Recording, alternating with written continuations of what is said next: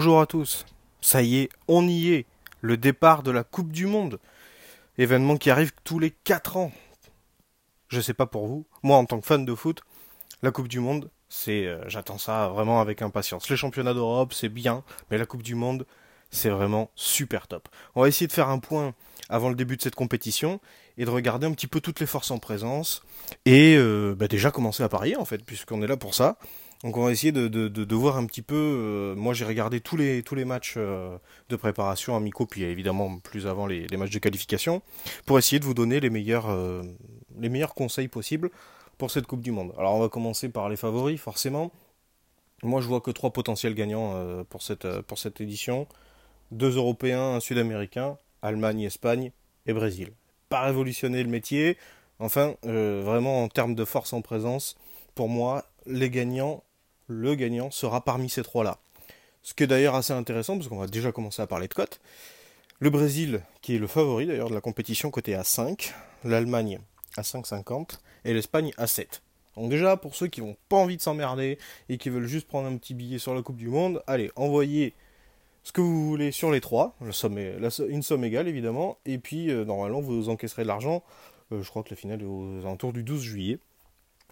Euh, ce, jour-là. Et puis si, comme moi, vous voyez un petit Espagne-Brésil en finale, bon bah, plus qu'à plus qu'à espérer que l'Espagne gagne, puisque la cote est un peu plus élevée étant à 7. Donc déjà, ça c'est les cotes euh, vraiment des favoris. Pour ceux qui aiment un petit peu les challengers, on a la France qui arrive en étonnamment, on va y revenir après, en quatrième position côté à 7,50. L'Argentine à 10, la Belgique à 12, l'Angleterre 17, le Portugal 26, l'Uruguay 29, après, je vous, passe euh, la Croatie, la Colombie, etc. On est sur des cotes à plus de 40, ce qui me paraît relativement logique. On va s'attaquer tout de suite avec les groupes, parce que les groupes, ils sont vachement intéressants, et on peut d'ores et déjà parier sur qui euh, sort des groupes. Et ça, c'est vraiment aussi euh, relativement, relativement bien. On va commencer par le groupe A, qui comprend l'Uruguay, la Russie, l'Égypte et l'Arabie Saoudite. Alors, j'ai envie de dire que c'est presque le groupe le plus compliqué à pronostiquer parce que l'Uruguay va sortir, normalement euh, en, première position même. Mais à côté, euh, la Russie, c'est vraiment, vraiment, vraiment pas top. Bon, il y a quand même des grandes chances que ce soit la Russie. Donc moi, là, dans le, dans, le podcast, je vous donne la Russie qui, euh, qui, sort parce que bah, forcément, il y a quand même un arbitrage en général un peu maison dans, les, dans, dans, dans, ces, dans ces Coupes du Monde. La Russie euh, qui se qualifie, c'est à 1,36. L'Uruguay qui se qualifie, c'est 1,16. C'est pas la folie, mais c'est quand même pas mal. L'Arabie Saoudite et l'Égypte, c'est des, points d'interrogation. J'ai vu l'Arabie Saoudite euh, récemment, c'est pas mal. Vraiment c'est pas mal. Je m'attendais pas à ce que ça soit aussi euh, costaud, c'est pas mal. L'Égypte, on l'a vu, c'est faible sans Mohamed Salah. A priori, il serait rétabli. Donc, pour la Coupe du Monde, potentiellement, c'est vrai que ils peuvent aussi embêter pas mal d'équipes. Arriver à accrocher un match nul par-ci par-là. Maintenant, je vous dis, c'est un peu, vous le verrez peut-être si vous regardez les matchs de la Russie en général, et en plus sur le match d'ouverture, si les Russes s'imposent, euh, ils sont, quasiment qualifiés. Donc euh, mm, il y a souvent un arbitrage un petit peu maison quand même. Et puis bon, on est quand même au pays de Vladimir Poutine, hein, donc faut pas déconner. C'est pas sûr que la Russie finisse troisième ou quatrième de son groupe. Donc euh, vu la hauteur en plus des cotes, c'est pas forcément là-dessus qu'on va s'envoyer en l'air. Dans le groupe B, qui comprend le Portugal, l'Espagne, le Maroc et l'Iran, bon, bah, je pense qu'on est tous d'accord, hein. Espagne 1. Donc si on regarde d'ailleurs euh, qui gagne le groupe, ça fait augmenter un petit peu la cote. L'Espagne qui gagne son groupe, c'est quand même 1,50. Alors là, franchement, ça c'est de la confiture au cochon. Hein. Et le Portugal qui se qualifie, c'est 1,22. Pour les Portugais qui nous écoutent, euh, le Portugal qui gagne le groupe, c'est coté à 3. Conseille pas trop trop, mais euh, si vous prenez déjà l'Espagne à 1,50 et le Portugal à 1,22, c'est pas mal. Supporter marocain, pour se qualifier, c'est 4,50 et l'Iran 6,50. Le groupe, c'est le groupe de la France avec l'Australie, le Pérou, le Danemark. Alors, groupe intéressant aussi quand même. La France qui se qualifie, c'est 1,050. Autrement dit, on va pas le miser celui-là. Qui gagne le groupe, c'est 1,28. Un peu mieux, mais c'est pas la folie. L'Australie qui se qualifie, c'est 5. Le Pérou, 2,75. Et le Danemark, 1,66. Alors, moi je vais jouer le Pérou. Je vais jouer France et Pérou, hein, qui se qualifient. C'est 2,75 le Pérou, parce que les Danois, j'ai bien regardé, c'est pas fou. Surtout en attaque. C'est vraiment pas fou. Ça, a du mal à marquer des buts. Et les Péruviens, c'est quand même une très bonne équipe sud-américaine. J'ai été étonné de voir ces cotes-là. Je ne m'attendais pas à ce qu'elles soient euh, si euh, sous-cotées, c'est le cas de le dire. Et euh, l'Australie, attention à l'Australie. C'est coté à 5 pour qu'ils se qualifient. Je les vois quand même malheureusement pas pour eux se qualifier. Mais attention à l'Australie. Alors là, c'est vraiment binaire. Ou tout l'un ou tout l'autre. Ou ils vous collent une raclée 3-0, ou ils en prennent une chier de but. Donc d'ailleurs, le France-Australie, au début, je pense que c'est vraiment pas un avantage de, jouer l'Australie au tout début, parce que eux, ils vont tout donner dès le premier match pour s'ouvrir le plus de possibilités. On a vu dans le, dans le dernier match de préparation qu'on a fait contre les États-Unis, très certainement notre équipe type. Devant, ça n'a pas trop trop fonctionné, hein, donc il euh, va falloir voir un petit peu tout ça. On n'est pas à l'abri de se faire accrocher d'entrée par les Australiens. Ça, c'est petite parenthèse sur le premier match, mais on en reparlera dans les paris le jour même mais euh, c'est pas une Australie euh, vraiment facile, facile à jouer. On passe au groupe D. Argentine, Islande, Croatie, Nigeria. Alors là aussi, euh, il y a quand même du lourd. Bon, l'Argentine qui se qualifie, c'est 1-14. Qui remporte le groupe, c'est 1-61. Je m'arrête deux minutes aussi sur l'Argentine quand même. On va s'arrêter un peu sur les grosses nations.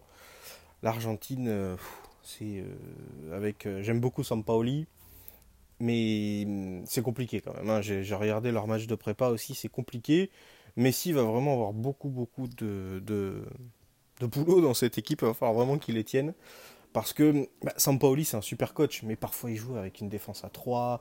Euh, c'est euh, vraiment très spécial comme, euh, comme, système de jeu. Ils inaugurent beaucoup de choses.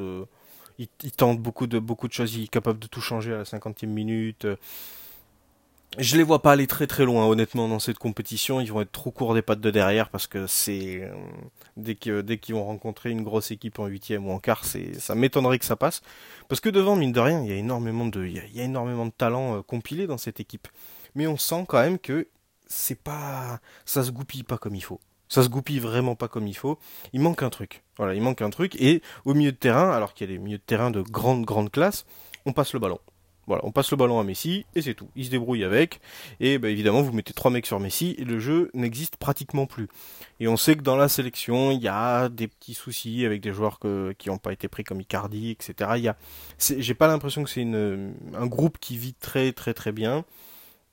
Et puis en plus, bon, bah, la Russie, c'est un peu incompatible avec les Argentins de base. Je suis pas persuadé qu'ils fassent une, grande Coupe du Monde. Si vous regardez un peu tous les joueurs, ils ont, ça doit être l'équipe qui a fait avec les Espagnols la plus longue saison, donc je pense que ça va aussi se ressentir. Et puis il n'y a pas une grande profondeur de banc. Il n'y a vraiment pas une grande profondeur de banc.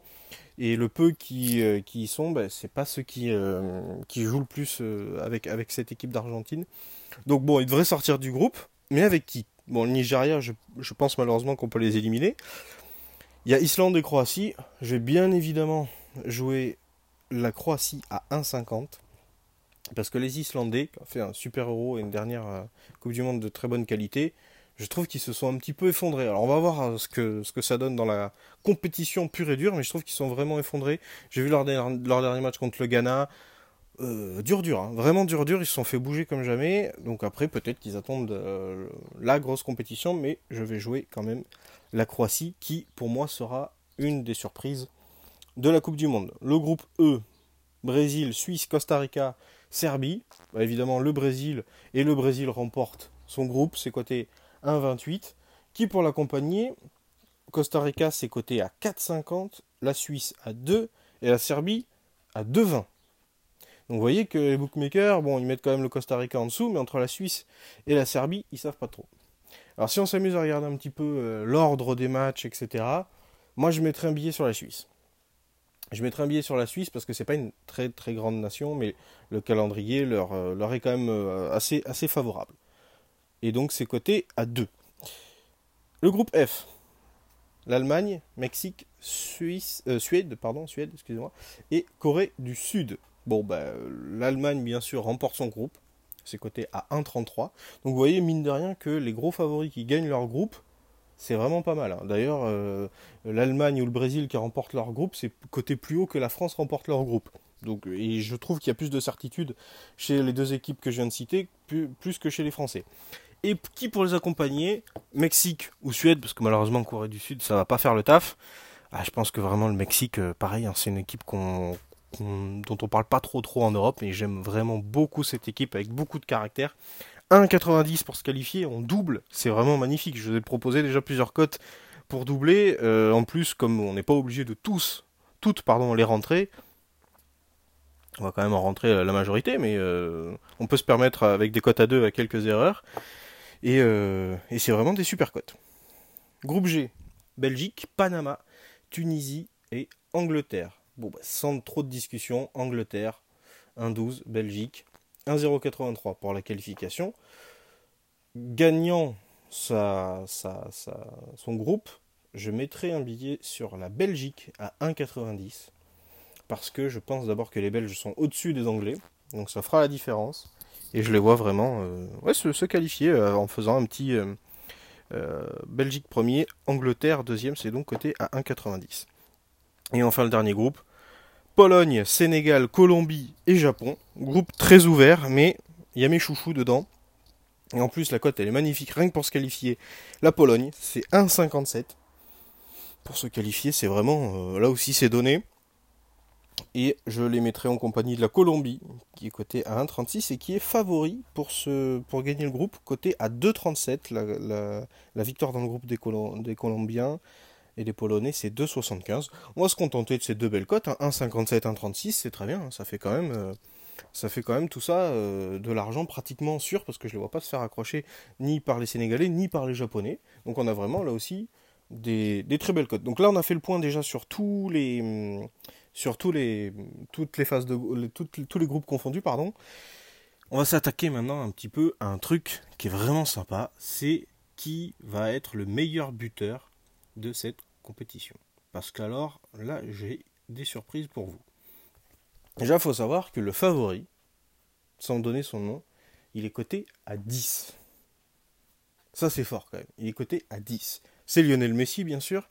Neymar est coté à 11 notre petit Griezmann national 13, Ronaldo 15, Timo Werner 15, Harry Kane 17, Lukaku 17, Gabriel Jesus 17, Agüero 26, Suarez 26, Diego Costa 26, Cavani 26, Mbappé 26.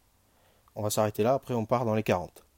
Alors ça c'est quand même, là aussi, il y a vraiment de l'argent à faire. Parce que, en général, si vous regardez historiquement, le meilleur buteur, il se fait dans la phase de groupe. Donc si vous regardez un petit peu avec tout ce qu'on vient d'évoquer, c'est pour ça que j'ai commencé, commencé par la phase de groupe, si vous regardez tous les mecs, tous les grands buteurs que je viens de citer, qui sont dans les phases de groupe, et que vous regardez contre qui vont jouer, vous allez pouvoir trouver un, deux ou trois sur la liste que je viens de vous donner, je vais vous en donner huit. Vous allez pouvoir prendre deux ou trois mecs qui vont déjà faire le taf en phase de groupe. Et vous avez quand même, en ayant une cote minimum à 10, des grandes, grandes, grandes chances de la toucher et de prendre un gros billet. Moi, je vais pas mettre Messi. Je vais pas mettre Messi parce que il joue plus quand même dans un rôle de passeur. Donc si euh, je dois mettre un, Argentin, j'aurais pas mis, j'aurais pas mis Messi. Et je vais pas de, toute façon pas prendre d'Argentin dans, dans, dans mes choix. Neymar à 11, évidemment. Évidemment Neymar, parce que déjà je les vois, comme je l'ai dit en tout début de podcast, je les vois aller très loin et peut-être même remporter le trophée. Donc euh, forcément, quand on voit une équipe aller loin et qu'on a un joueur aussi extraordinaire que Neymar, une cote à 11, ça se refuse pas. Griezmann côté français, non plus. C'est euh, côté à 13, oui, c'est le, le, meilleur buteur de l'euro, mais pareil, il est dans un rôle très légèrement en dessous de l'attaquant. Et il va plus être euh, donneur de ballon pour Giroud, pour Mbappé et pour tous ceux qui joueront à la pointe de l'attaque, soit Dembélé ou autre. Donc je ne joue pas Griezmann non plus. Cristiano Ronaldo, je ne le joue pas non plus. En phase de groupe, euh, il peut certes marquer des buts, mais il joue dans une position quand même assez particulière et où il demande trop le ballon. Et il gâche, il gâche, il gâche, il gâche. C'est vraiment dommage, mais comme c'est le gros patron de cette équipe, si vous, jouez, si vous regardez le jouer au Real, au Real, il a beau demander le ballon tout le temps, on lui donne pas le ballon tout le temps. On lui donne quand il est en bonne position, quand le jeu est pour ça. Et que euh, quand derrière on a du Modric et du Cross, il vous passe le ballon au bon moment. Ils vont pas vous le passer parce que vous appelez Cristiano Ronaldo. En sélection, C'est un peu différent quand même. Euh, même quand il est dans une mauvaise position ou quoi, on lui donne le ballon. Parce que sinon, il râle, il n'est pas content. Donc, je ne joue pas Cristiano Ronaldo, euh, qui du coup va vendanger un peu trop. Timo Werner, pour l'Allemagne, je joue Timo Werner. Parce que Timo Werner, pas, il fait pas beaucoup de bruit, mais c'est un super joueur. Il a un défaut, c'est que justement, il n'aime pas le bruit. Il n'aime pas les grosses, grosses ambiances. Visiblement, il a des problèmes d'acouphènes. On l'a vu quand il est venu jouer à Marseille. Ça, il n'a même pas joué le match, c'était pour lui intenable. Mais là, les stades de Coupe du Monde, c'est pas les stades où il y a le plus d'ambiance. Surtout que la Russie a pas l'air de se passionner euh, pour son, pour son mondial. Moi, je, vois bien ce, ce, petit attaquant qui va très vite, qui est un super numéro 9, qui va avoir des super ballons, parce que l'Allemagne, euh, c'est quand même une, là aussi un de mes favoris, donc pareil, je les vois aller très loin. Et avec tous les bons ballons qu'il va recevoir des énormes joueurs qu'il y a dans cette équipe, il va claquer des buts. Et euh, pareil, hein, dès la phase de groupe, il peut déjà, c'est des gens, tous ceux que j'ai cités que je, que je prends, c'est des gens qui, vont, qui peuvent se retrouver entre 3 et 6 buts, rien qu'en phase de groupe. Et je vais prendre Harry Kane. Ça sera mon dernier choix. Neymar, Werner et Kane. Parce que, pareil, Harry Kane, j'adore ce joueur. Grand, grand numéro 9. Et pareil, en phase de groupe, dans un, groupe qui n'est pas très, très relevé, c'est lui qui va de la tête ou dans le jeu prendre la plupart des occasions anglaises, même s'il a des, bons jeunes qui l'accompagnent sur le côté. Je, mets un petit billet sur Kane, qui peut se, faire éliminer dès le huitième, dès l'écart, mais comme je vous ai dit précédemment, très souvent le, taf sera fait en amont. Et quand même, allez, petite, euh, petite touche de chauvinisme, Kylian Mbappé à 26, pourquoi pas? Allez, mettons, mettons un petit billet de 10 euros là-dessus, pas plus, parce que c'est vrai que Mbappé, est-ce que ça va être sa Coupe du Monde? En phase de groupe, c'est pareil. Euh, il va être, le, en fonction du rendement d'Olivier Giroud, il est celui qui, qui attire le ballon, qui prend le ballon, et on sent qu'il se passe toujours quelque chose. On l'a vu contre, contre les États-Unis. Il a eu beaucoup d'occasions, il n'a pas toutes rentré, mais il a eu beaucoup d'occasions.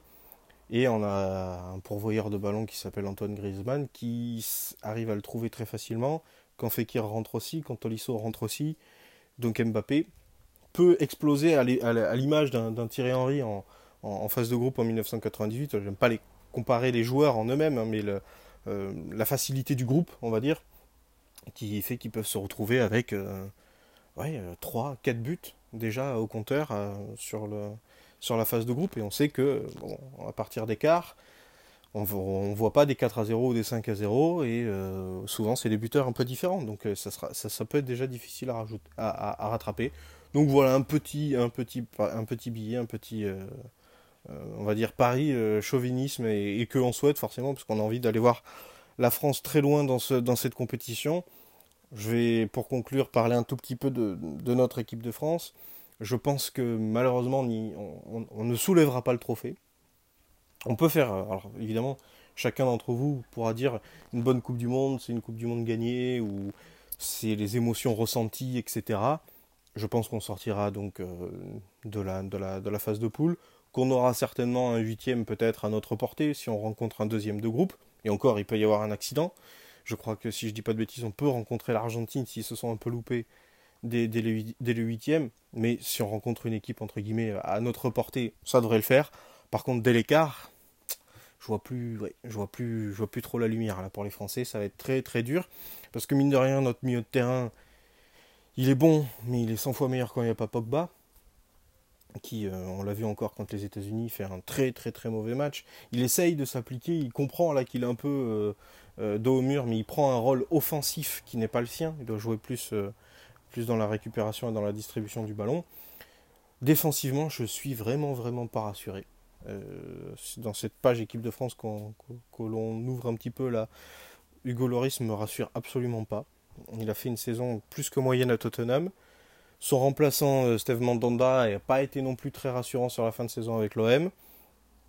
La défense centrale, pourquoi pas? Pourquoi pas? Un petit Ivaran.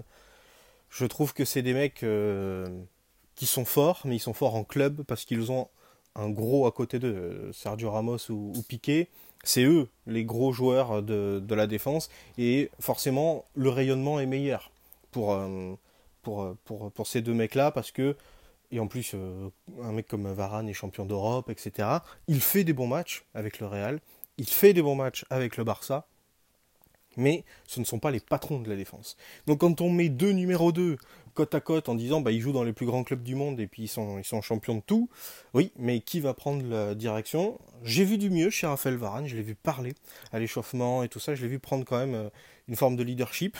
Donc peut-être, et donc j'espère me tromper là-dessus, mais euh, j'espère que euh, Varane va, devenir le leader, prendre le, leadership sur, parce qu'il faut toujours qu'il y en ait un des deux hein, sur la défense centrale. Les latéraux, c'est un petit peu mieux. On va voir où quid de Mendy, est-ce qu'il va être dans une grande forme ou pas. Un peu jeune aussi, mine de rien, donc euh, première grosse grosse compète. Mais c'est un petit peu mieux quand même pour les latéraux. Au milieu de terrain, je l'ai abordé il y a deux secondes. Bon, bah, Pogba, euh, j'aime pas spécialement. Là, c'est un super joueur. J'ai rien contre l'homme en lui-même, bien sûr. Euh, j'ai du mal et pourtant, c'est un. Si il arrête avec ses Pog machin et compagnie, c'est un super joueur. Et s'il joue pour le collectif, l'équipe de France ne s'en porterait que mieux. Mais oui, à la fin du match, il n'aurait pas marqué de but, il n'aurait pas fait de passe décisive, mais peut-être que la France aurait gagné. Et c'est ça son rôle. Sinon, Kanté, euh, c'est titulaire tous les jours, hein, c'est euh, vraiment un joueur énorme. Pareil, ces joueurs-là font pas beaucoup de bruit, mais euh, c'est extraordinaire. Élu quand même deux fois meilleur joueur de la première ligue, c'est quand même pas rien pour un joueur à vocation un peu défensive. Matuidi, c'est un peu sur la fin de carrière, mais tellement d'expérience et puis, euh, voilà, il est, il est très fort, il peut tenir ses 90 minutes sans aucun, sans aucun problème. J'ai bien aimé Tolisso. Je pense que potentiellement, il peut remplacer Pogba euh, dans, dans, dans, les trois. Si, si, Pogba fait une mauvaise phase de groupe, je pense que Didier Deschamps n'hésitera pas à le remplacer et, mettre Tolisso à sa place. Et devant, bon, Griezmann, indéboulonnable, ce mec est extraordinaire, euh, très fort. Et euh, c'est vraiment le leader et technique et de notre attaque. Mbappé, j'aime beaucoup. Si c'est un mec qui prend pas le melon et tout, il a beaucoup de qualité. Si je dois lui faire un petit reproche, c'est de lâcher un petit peu plus la balle parfois. C'est-à-dire qu'il va se retrouver, même dans la surface de réparation, peut-être un petit peu excentré avec deux mecs dessus. Il va pas forcément euh, faire la passe au, milieu du terrain ou, euh, ou, devant, avec un Giroud qui J'aime beaucoup Olivier Giroud, fait toujours les bons appels. C'est pas le meilleur numéro 9 du monde, c'est pas celui qui claquera 50 buts par saison et sera euh, ultra décisif, mais en équipe de France, il a ça dans le sang, il adore son, son, équipe, il est toujours, toujours, toujours là, il a marqué une quantité de buts quand même impressionnante pour un mec dont tout le monde dit qu'il est euh, moyen, et je pense qu'il sera encore une fois décisif aussi si on lui donne les ballons, parce que c'est très bien et c'est très important si on imagine un, Mbappé euh, et, Dembélé par exemple en, attaque, s'il y a un point d'appui comme Olivier Giroud, ça leur ouvre énormément de possibilités, il faut vraiment pas l'oublier ça. Donc euh, j'aime vraiment Olivier Giroud, je pense qu'il devrait rester titulaire euh, pratiquement toute, toute la compétition. J'espère qu'il ne sera pas oublié effectivement par ses, par ses deux de devant et je fais confiance à Griezmann pour, euh, pour distribuer un peu le ballon. Du côté du banc, parce que c'est très important et c'est souvent le banc qui fait la différence dans une Coupe du Monde aussi, c'est correct, euh, mais encore une fois, le, bas blesse en défense. Et je pense que contre une, une, grosse, grosse nation type Allemagne, Espagne, euh, Brésil ou autre, on fera pas trop. Il n'y aura pas trop comparaison. Quoi. Il faudrait refaire une, une mi-temps extraordinaire comme on l'a faite à Marseille avec l'appui du public euh, lors de l'Euro contre l'Allemagne. Je, vois que ces, petits miracles ponctuels pour essayer de sortir une grosse grosse nation parce que mine de rien on a des, des, très jeunes mais euh, il suffit que tout le monde fasse son taf et d'avoir un grand Mbappé, Griezmann, Giroud devant pour euh, faire une grosse grosse Coupe du Monde. Je pense que l'aventure française s'arrêtera en quart. On aura le temps d'en reparler match par match avec les Français, puis de voir comment ils rentrent dans cette compétition. Je pense que le groupe vit bien, est bien uni et tout est bien cadré par euh, Didier Deschamps et son staff. On va pouvoir voir ça en conditions euh, réelles parce que c'est vrai que les matchs de, préparation ont été corrects mais euh, sans plus. Mais tant qu'on n'est pas dans le vif de la compétition, on, ne saura pas trop. Voilà pour ce premier podcast un peu long mais qui nous a permis d'aborder les phases de groupe, les favoris et euh, le potentiel meilleur buteur de cette, de cette Coupe du Monde. Comme ça, on a posé nos bases pour aborder après chaque match, les uns après les autres. Et on espère faire le plus d'argent possible sur cette Coupe du Monde et d'avoir évidemment une belle Coupe du Monde. Donc je vous dis, allez à jeudi normalement pour le premier match d'ouverture. Euh, et puis les, les matchs qui, qui suivront. Allez les bleus quand même. Et bon pari à tous. Salut.